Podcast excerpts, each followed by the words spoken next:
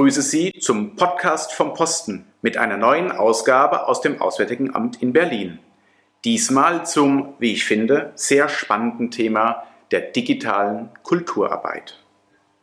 Dabei arbeitet die Bundesregierung, die hier den sogenannten strategischen Rahmen setzt, eng mit Partnerorganisationen zusammen, unter anderem mit dem Goethe-Institut. Die revolutionären Auswirkungen der Digitalisierung machen dabei auch vor der auswärtigen Kultur- und Bildungspolitik nicht Halt.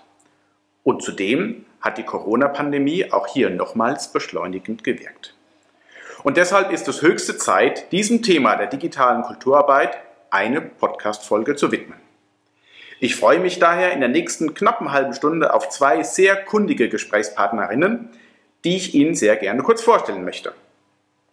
Dr. Jana Binder, zugeschaltet aus München, Du bist seit rund drei Jahren Abteilungsleiterin für Information und Digital Transformation Executive beim Goethe-Institut in München. Zuvor warst du für das Goethe-Institut Institutsleiterin in Bratislava und Programmkoordinatorin für Südamerika. Und hier in Berlin mir gegenüber sitzt Dr. Peter Kettner. Hallo Peter, du bist seit einem Jahr Referatsleiter im Grundsatzreferat für Auswärtige Kultur- und Bildungspolitik Zuvor warst du Leiter des Büros von Bundespräsident AD Christian Wulff, davor für den damaligen Menschenrechtsbeauftragten Markus Löning tätig, sowie bereits auch an mehreren Stellen in der Kulturabteilung. Und deine Auslandsstationen haben dich nach Ankara und nach Kasachstan geführt. Zum Einstieg eine, eine Frage an euch beide, bevor wir dann ähm, punktuell nochmal vertiefen. Die Art, wie wir Kultur und Bildung denken, machen und umsetzen, was Inhalte betrifft, Arbeitsweise und Akteure, was sagt uns der Blick in die Glaskugel?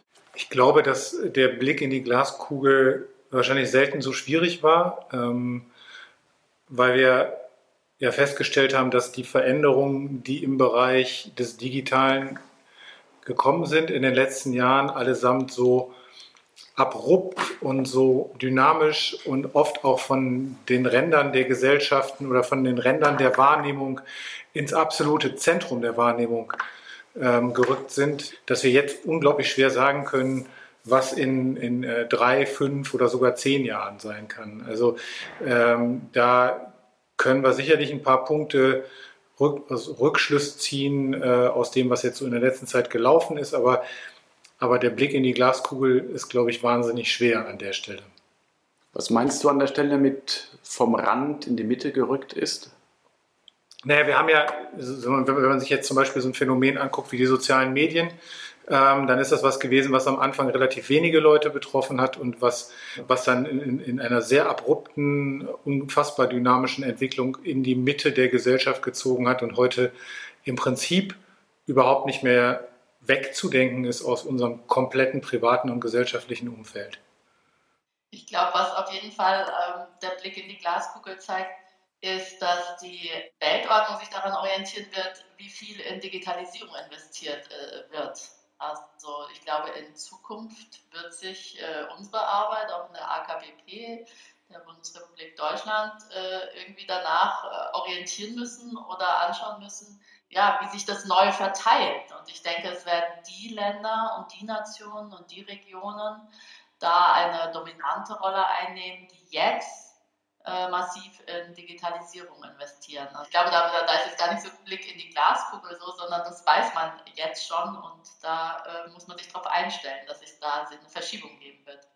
Und was macht das Auswärtige Amt, die äh, Kulturabteilung, was macht das Goethe-Institut aktuell äh, konkret, um sich darauf einzustellen? Gegebenenfalls auch, was ist durch Corona nochmal verstärkt worden oder hat Dinge nochmal unter das Brennglas gelegt? Also was im Goethe-Institut auf jeden Fall in den letzten ja, Jahren, äh, zwei, drei Jahren Einzug gehalten hat, ist diese ganze Frage des, des, also der Bewusstseinsbildung, dass das ein Thema auch für uns ist, dass es ein Thema für Kultur- und Bildungseinrichtungen ist, die Gesellschaften darauf vorbereiten müssen, die den gesellschaftlichen, den internationalen gesellschaftlichen Diskurs auch zu diesem Thema führen und anleiten müssen. Also die Frage von digitaler Souveränität, äh, von Datenschutz, von Fake News, äh, all diese Themen sind jetzt bei uns auf der Tagesordnung im Prinzip in jedem einzelnen Institut, das sich äh, dazu Programme überlegt, Ausstellungen überlegt, Künstler, die sich dazu äußern und da, da, dazu Verhalten engagiert. Ich glaube jetzt mal für uns gesprochen, das ist zunächst mal auch eine Frage der Bewusstseinswerdung und wir müssen uns darüber klar werden, dass, dass Kultur im digitalen Raum äh, nicht bedeutet, dass analog sozusagen in den digitalen Raum verlängert oder übersetzt wird, sondern dass es eine eine völlig neue Art zu denken, eine völlig neue Technik ist. Da hat sicherlich Corona jetzt auch eine Menge mitgeholfen, ähm, bestimmte Entwicklungen zu sehen und auch selbst mitzuerleben. Ich glaube, da, da müssen wir rein. Und ansonsten ähm, haben wir natürlich auch gemerkt, dass wir nicht diejenigen sind und sein können, die diese Entwicklungen hautnah miterleben, hautnah nachverfolgen können und vor allen Dingen auch richtig einordnen können. Das heißt, wir müssen das machen, worin wir eigentlich ansonsten auch ganz gut sind, nämlich wir müssen Netzwerke bilden. Ähm, das Goethe-Institut ist, ist so ein Netzwerk ähm, und hat ja auch in Teilen schon ganz, ganz großartige Netzwerke dann auch, auch jeweils aufgebaut, um, um einordnen zu können, um, um verstehen zu können, was passiert da, was heißt das für die AKBP und was machen wir damit. Diese Netzwerke, die wir gebildet haben als Goethe-Institut in diesem Feld, sage ich mal, der, ähm, das ging so vor zwei oder ja, zwei Jahren ging quasi so die Losung raus, irgendwie so, hey, unsere Partner, das sind nicht nur die Theater und die Filmemacher und die Dings, sondern wir müssen uns auch an die Partner der digitalen Zivilgesellschaft, so wie wir es nennen, wenden. Ähm, wir müssen uns auch an eben die Hackerspaces angucken oder die, ähm, die Tech-Szenen vor Ort und das in unser Netzwerk mit aufnehmen, weil nur so können wir dann auch, sage ich mal, am Puls der Zeit bleiben äh, um das zu bedeuten. Aber das bedeutet auch, dass wir quasi das in, in, in Programmen und, und so bearbeiten, sondern wir müssen uns natürlich auch selbst verändern und unsere eigenen und die, die von uns zur Verfügung gestellten ähm, Angebote auch anpassen und eben nicht mehr nur ähm, die, die Konferenz oder das Symposium oder die, ähm, das Theaterfestival XY äh, zu haben, sondern auch Formate zu entwickeln, in diese digitalen Plattformen hinein. Aber ich glaube, das, ähm, das zeigt eben auch, wir haben, wir haben eine großartige Chance ähm, zu sagen, wir, wir können mehr Zugang schaffen. Ja, also wir haben mit, mit, mit den Mitteln, die Digitalisierung mit sich bringt, kommen wir an ganz neue Gruppen ran, wir kommen an viel mehr Menschen ran. Und das, was wir machen müssen, ist ähm, dafür sorgen, dass das in eine Richtung geht, dass es den, also die auswärtige Kultur- und Bildungspolitik tatsächlich demokratisiert, auch in Hinsicht, äh, im, im, Hinblick auf partizipative Elemente weiterbringt und nicht, dass wir sozusagen eine äh, Beschränkung gegen eine neue Beschränkung ersetzen und sagen, wir haben vorher die Menschen, die deutschlandaffin sind, angesprochen und jetzt sprechen wir die tech-affinen Menschen an und vergessen wieder die Leute, oder vergessen nicht wieder, oder vergessen die Leute, die zum Beispiel in ländlichen Regionen wohnen, wo sie eine schlechte Abdeckung haben. Und äh, deswegen heißt es natürlich auch, dass wir darüber nachdenken müssen, und zwar in allen Bereichen, äh, wie wir in Projekte schon die Idee integrieren können, dass man den Menschen den Zugang auch ermöglicht. Wir haben gerade eine ganz spannende äh, Workshop-Serie gehabt zum Thema Digitalität und AKBP, äh, wo genau über solche Punkte auch gesprochen worden ist. Namentlich auch also bei, bei einigen Goethe-Instituten, die sich genau über diese Fragen auch schon Gedanken machen. Und das ist super spannend. Vielleicht die Frage des Digital Gaps, die wir jetzt hier angesprochen haben, ist eben eine ganz wichtige. Und das ist, das ist ja das, was Peter, ich gehe davon aus, das ist das, was du meinst, mit diesen äh, neuen Zugängen schaffen, dass wir eben diesen Digital Gap äh, überwinden. Und ähm, da gibt es in der Tat einige ganz, ja, auch interessante neue, und das müssen wir halt mitdenken, auch bei der, wenn wir Projekte konzipieren oder wenn wir Förderprogramme aufsetzen oder so, dass eben solche Fragen von, wie kriegen Menschen überhaupt den Zugang, brauchen sie Datenpakete dazu, ähm, damit sie überhaupt an so einem digitalen Konferenz partizipieren können, ähm, braucht sie vielleicht irgendwie den, den, äh, die Ausstattung. Wir haben jetzt sehr, sehr viele Goethe-Institute, die VR-Brillen oder andere oder iPads oder was auch immer ausleihen. Wir merken auch in vielen Goethe-Instituten, dass allein die Infrastruktur zur Verfügung zu stellen, ein WLAN, ein verlässliches WLAN, einen verlässlichen Zugang zum Internet, immer noch äh, in ganz, ganz vielen Ländern also wirklich ein Asset ist, das gebraucht wird. Und das ist quasi das, wo ich denke, wo wir auch dann eben dazu beitragen können, dass da eben so eine Demokratisierung stattfindet auch. Auch nochmal zu dem Punkt Zugang, was ja wirklich ein Schlüssel ist, schon immer war und jetzt ist. Erhöhen Dinge wie Virtual oder Augmented Reality nicht eben auch die Zugangsschwelle, eben weil viele Gruppen oder äh, Interessierte eben diesen Zugang nicht haben oder auch nicht mehr haben? Ich glaube, das ist genau das, was wir vermeiden müssen. Und, und wenn wir über den Gap sprechen, den Gap haben wir ja ehrlicherweise auch schon, schon im analogen Bereich drin gehabt, weil mhm. wir eben bestimmte Gruppen nicht angesprochen haben, weil wir, wir reden ja schon in manchen Bereichen sehr lange über die Bekehrung der Bekehrten als als, als Problem, dass wir sozusagen ausgreifen müssen über die Leute und die Gruppen hinaus, ähm, die sich ohnehin schon für Deutschland interessieren und rankommen und mit denen ins Gespräch und in, in, in Diskurs kommen, für die das eben, bei denen das eben nicht der Fall ist. Und ich glaube, ähm, das ist halt etwas, was wir definitiv im digitalen Raum vermeiden müssen. Ähm, und das ist natürlich auch was, was reinspielt in die, in die Spaltung der Gesellschaften. Wir müssen vermeiden, dass wir am Ende ähm, mit einer im digitalen agierenden AKBP ähm, an so eine, an, an, ja, an eine tech-affine Elite, rankommen. Wir müssen tatsächlich in, in Diskurse und in Verständigungsprozesse reinkommen mit denen, ähm, die wir vielleicht nicht als erstes ähm, auf, auf der Agenda haben und die uns vor allen Dingen auch nicht als erstes auf der Agenda drauf haben. Ja? Ähm, und das sowohl in Deutschland als auch in, in, in anderen Gesellschaften. Du hast eben den Workshop äh, angesprochen, die Workshop-Serie, die ihr derzeit irgendwie durchführt, also Digitalität in der AKWP, wo ihr auch, euch auch in verschiedenen Workshop-Sessions eben genau diesen einzelnen Themen widmet. Willst du da vielleicht nur kurz was sagen, auch zu dem Thema, was vorhin Jana eben angesprochen hat, eben auch was noch Sicherheit oder auch Datenschutzaspekte angeht? Ähm, ja, sehr gerne. Ähm, ich meine, wir haben, wir haben das gemacht. Ähm, in der Annahme, dass eben diese Entwicklungen so abrupt sein werden und wir äh, vor einem so amorphen und riesigen Feld stehen, äh, dass wir da nicht mit sagen wir mal, klassischen Verwaltungshandeln rangehen können im Sinne von äh, Problem wird analysiert, dann entwickeln wir eine Lösung und setzen die jetzt um mit einer Strategie, die bis ins Jahr 2030 reicht, sondern dass wir erstmal verstehen müssen, welche Fragen wir überhaupt stellen müssen. Das ist die Idee dahinter gewesen. Ähm, in der Tat, also wir haben eine super spannende Gruppe von Leuten da zusammengeschaltet, ähm, die, die haben, haben wahnsinnig viele spannende Fragen mitgenommen. Und eine, das hast du ja gerade auch erwähnt, ist, glaube ich, ähm, also eine zentrale Frage wird die nach Sicherheit sein. Wir haben, wir haben in der Corona-Pandemie festgestellt, dass die, die, die Räume für Kulturschaffende in, in vielen Gesellschaften immer enger werden. Wir haben also, dass auch die Pandemie teilweise als Vorwand genommen ist, sie noch enger zu machen. Ähm, wir stellen eben aber auch fest, dass der Gang ins Digitale ähm, nicht überall leicht möglich ist und vor allen Dingen auch manchmal Sicherheit suggeriert, wo sie gar nicht da ist. Und das ist natürlich ein Punkt, mit dem wir uns wirklich beschäftigen müssen, damit damit Kulturschaffende in den Gesellschaften diese Diskursräume weiter haben und damit sie auch ähm, die Funktion, die sie in Gesellschaften haben sollen, nämlich auch voranzudenken, Möglichkeitsmodelle auszuprobieren, weiter haben können. Aber dafür müssen wir uns um, um, um Sicherheitsfragen kümmern im Sinne von bewusst machen bei den Leuten, ähm, auch, auch, auch, Wege aufzeigen, wie sie das machen können, vielleicht auch Sicherheitsschulungen äh, einfordern. Aber ja, Genau. Also das merken wir ganz konkret, dass das jetzt im, im, im Alltag für uns äh, wirklich zunehmend eine Schwierigkeit darstellt, eben unsere PartnerInnen, mit denen wir zusammenarbeiten, äh, da entsprechend zu schützen und dass die momentan auch zum Teil wieder äh, sehr stark darauf drängen, lasst uns irgendwo treffen, lasst uns die Handys zu Hause halten äh, und, und lasst uns durch den Park gehen, spazieren oder lasst uns im Goethe-Institut treffen in der Hoffnung, dass das nicht äh, abgehört wird. Ähm, also so, das, das, das, das, hat eine Dynamik, die man, glaube ich, jetzt hier in Deutschland momentan auch gar nicht so wahrnimmt, die aber schon durchaus real ist und äh, in, in, in, Ländern auch mitten in Europa.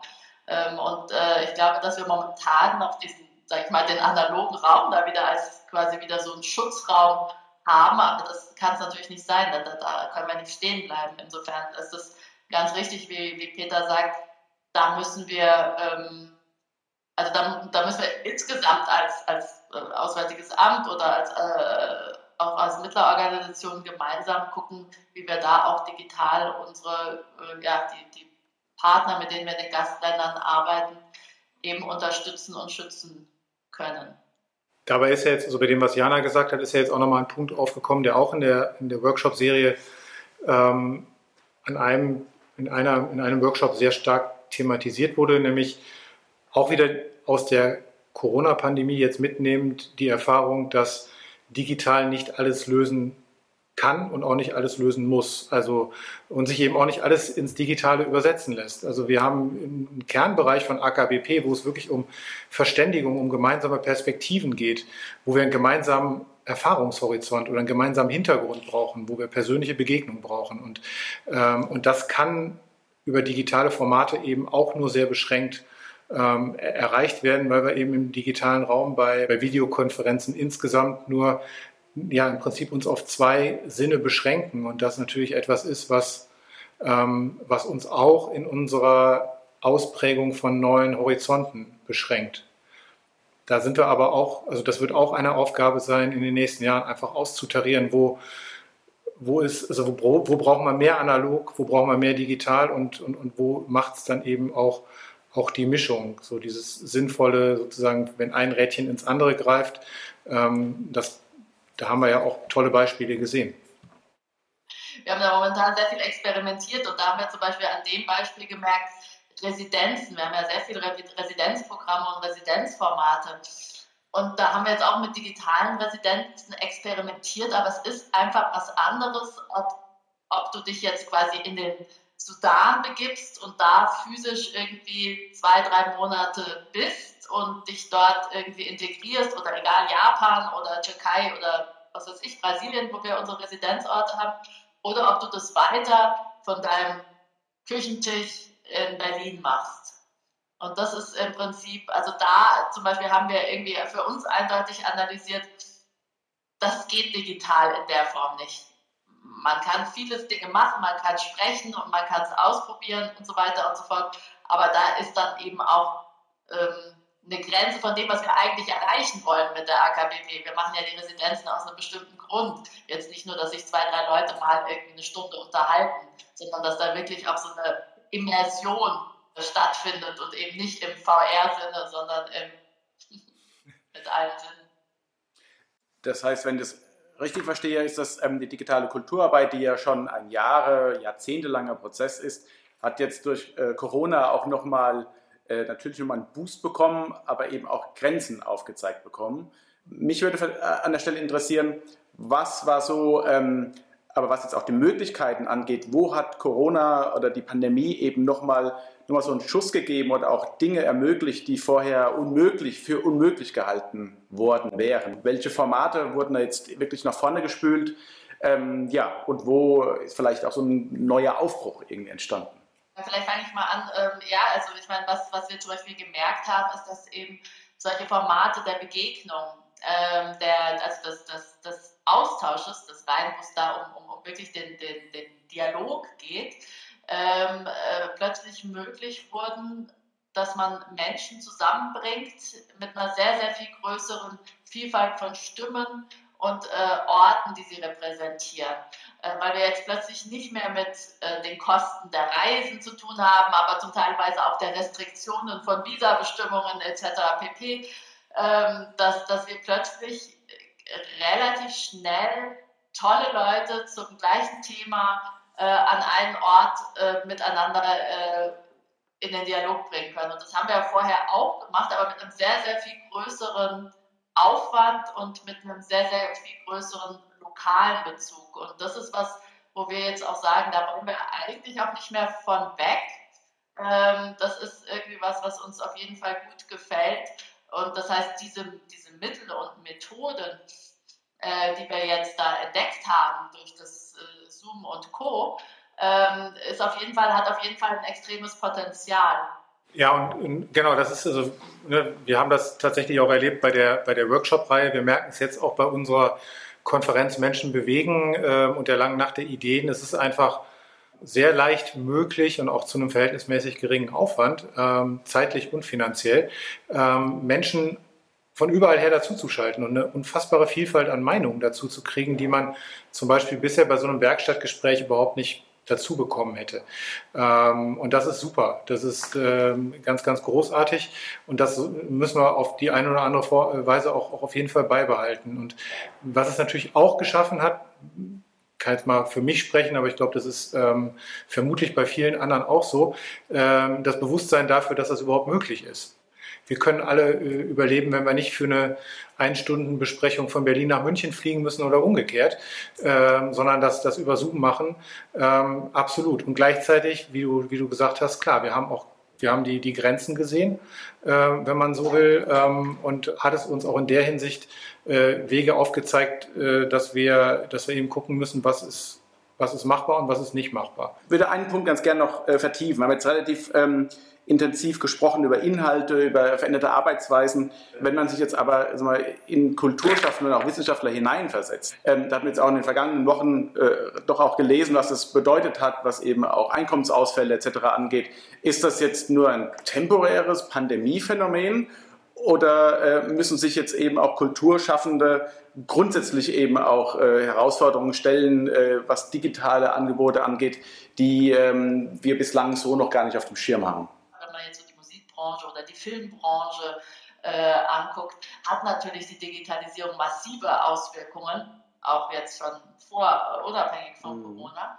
Ähm, jetzt bei Corona hat man natürlich gemerkt, dass auch diese klassischen Institutionen, die jetzt quasi auf die Co-Präsenz setzen, nämlich die Theater und die Tanz und, und, die Clubs und so weiter und so fort, ähm, dass die jetzt äh, äh stoppen. Und das sehe ich aber eher als ein temporäres Phänomen, weil ich äh, denke, dass es weiter wie ja auch das Konzertbusiness oder so. Ähm, es wird weiter diese Momente des, des Live-Erlebens von, von Kultur geben mit Digitalisierung und äh, Post-Corona. Äh, aber das heißt ja nicht, also das heißt aber trotzdem, dass sie sich natürlich umstellen müssen in Bezug auf, wie finanziert sich das alles, ähm, also wenn sie davon äh, leben wollen und leben sind. Aber ähm, sonst würde ich sagen, ist äh, die Digitalisierung jede andere Veränderung in der Gesellschaft für Kulturschaffende auch ein Teil von Inspiration, mit dem sie umgehen, ein Thema, mit dem sie arbeiten, ähm, neue Technologien, die sie integrieren in ihre, in ihre Produktionen, Kulturproduktionen. Und da hat es sicherlich in bestimmten Bereichen, nämlich Theater, vor allen Dingen äh, nochmal einen wahnsinnigen Schub gegeben in neue äh, Dimensionen vorzudringen. Aber auch da sieht man jetzt, aber auch da hat man sehr stark die Grenzen auch, die es äh, noch gibt, äh, gesehen. Und da denke ich, wird es auch in Zukunft ja, in verschiedene Richtungen sich weiterentwickeln. Relativ klar ist, dass die, die Zusammensetzung der PartnerInnen, mit denen wir arbeiten, vermutlich in zehn Jahren eine andere sein wird und eine deutlich andere ähm, als, als heute. Das wird sich vermutlich deutlich in einen Bereich verschieben, wo, wo einfach sehr viel mehr mit, mit, digital, mit digitalen Formaten gemacht wird. Wir werden vermutlich so eine, so eine graduelle Verschiebung haben und viele werden sich auch einfach anpassen, weil wie Jana ja richtig gesagt hat, das ist, äh, das ist ja im Prinzip auch, auch ähm, die ja, der Diskursraum für Kultur in der Gesellschaft zu schauen, wo, wo sind neue Formate, wo sind neue äh, Entwicklungen und da dann reinzugehen. Von daher werden viele auch mitgehen mit diesen Formaten und ähm, das wird ein total spannender Prozess auch für uns sein, da zu schauen, wie können wir, ähm, wie können wir dann unsererseits tatsächlich am Puls der Zeit bleiben. Müssen uns verändern. Auch unsere Mitarbeiterschaft wird sich verändern mit den Kompetenzen, die man vielleicht heute im oder gestern und vorgestern im Goethe-Institut gebraucht hat oder im Auswärtigen Amt. Dann wird sich sicherlich auch die Mitarbeiterschaft in Zukunft anders zusammensetzen mit Leuten mit ganz neuen Kompetenzen drin, was ist ich, Daten, äh, Kompetenz und äh, was auch immer. Genau, und also nicht nur die Mitarbeiterschaft als Ganzes, sondern auch wahrscheinlich jede und jeder Einzelne von uns muss das irgendwie, Auf jeden Fall. Muss, muss sich da vom Mindset her anders aufstellen. Und das ist äh, eine wunderschöne Form von lebenslangen Lernen. Du hast eben den, den Schlüsselbegriff äh, gebleibt, am, am, am, Puls bleiben. Wie, wie schafft ihr es auch beide, am Puls der Zeit zu bleiben, diese neue Entwicklungen aufzunehmen? Eben auch, was zeichnet auch ein Digital Transformation Executive eben an der Stelle aus und vor allen Dingen dann halt auch in die oft mehrjährigen Programmzyklen und langwierigen äh, Ausarbeitungsprozesse dann eben auch zu integrieren. Ja, das ist vor allen Dingen natürlich ganz, ganz viele Fortbildungen zu machen in Bereichen, die ich vorher nicht gedacht hatte, dass es für mich irgendwie relevant ist als Kulturanthropologin beim Goethe-Institut, dass ich mich jetzt mit Data-Driven Management beschäftigen muss oder mit anderen Dingen, die aber durchaus wichtig sind für so eine Organisationsentwicklung. Also insofern ähm, gibt es wunderbare Blogs und wunderbare Podcasts und äh, wunderbare äh, Möglichkeiten und man muss sich einfach in Felder vorwagen, ähm, wo man erstmal gedacht hat, oh, ich als Geisteswissenschaftlerin habe mit dieser ganzen Technik ja eigentlich nicht so viel am Hut. Ähm, aber da, da, die Zeit sind vorbei. Das ist eine neue Kulturtechnik, äh, in die wir rein müssen. Und äh, ja, da, da, ist immer also das der tägliche Sprung ins unbekannte Wasser eigentlich die Hauptfähigkeit, äh, ja, die man mitbringen muss. Und glaube ich, wird, wird sowohl im Inland als auch im Ausland heißen, wir müssen tatsächlich einfach auch das Feld der PartnerInnen weiten. Ja, also wie Jana das schon gesagt hat, wir müssen einfach mit den Menschen sprechen, die, die das, äh, das, was da kommt, vielleicht nicht genau vorhersagen können, aber zumindest also wenn es kommt, es verstehen, es übersetzen können für uns. Ähm, und das heißt eben, äh, dass, dass wir an, an, an NetzaktivistInnen ran müssen, mit denen reden müssen, dass, ähm, dass wir mit, mit völlig neuen Gruppen ähm, in einen sehr engen Austausch treten müssen und denen auch natürlich erklären können müssen, was wir eigentlich erreichen wollen. Und das wird ein super spannender Austausch sein, weil, weil ich bisher immer die Erfahrung gemacht habe, wenn solche Prozesse anfangen und man den Menschen erklärt, was wir mit der Kultur- und Bildungspolitik erreichen wollen und können, dass die immer super gerne dabei sind und, und mit an solchen Transformationsprozessen arbeiten. Also von daher bin ich da auch echt optimistisch, dass das klappt.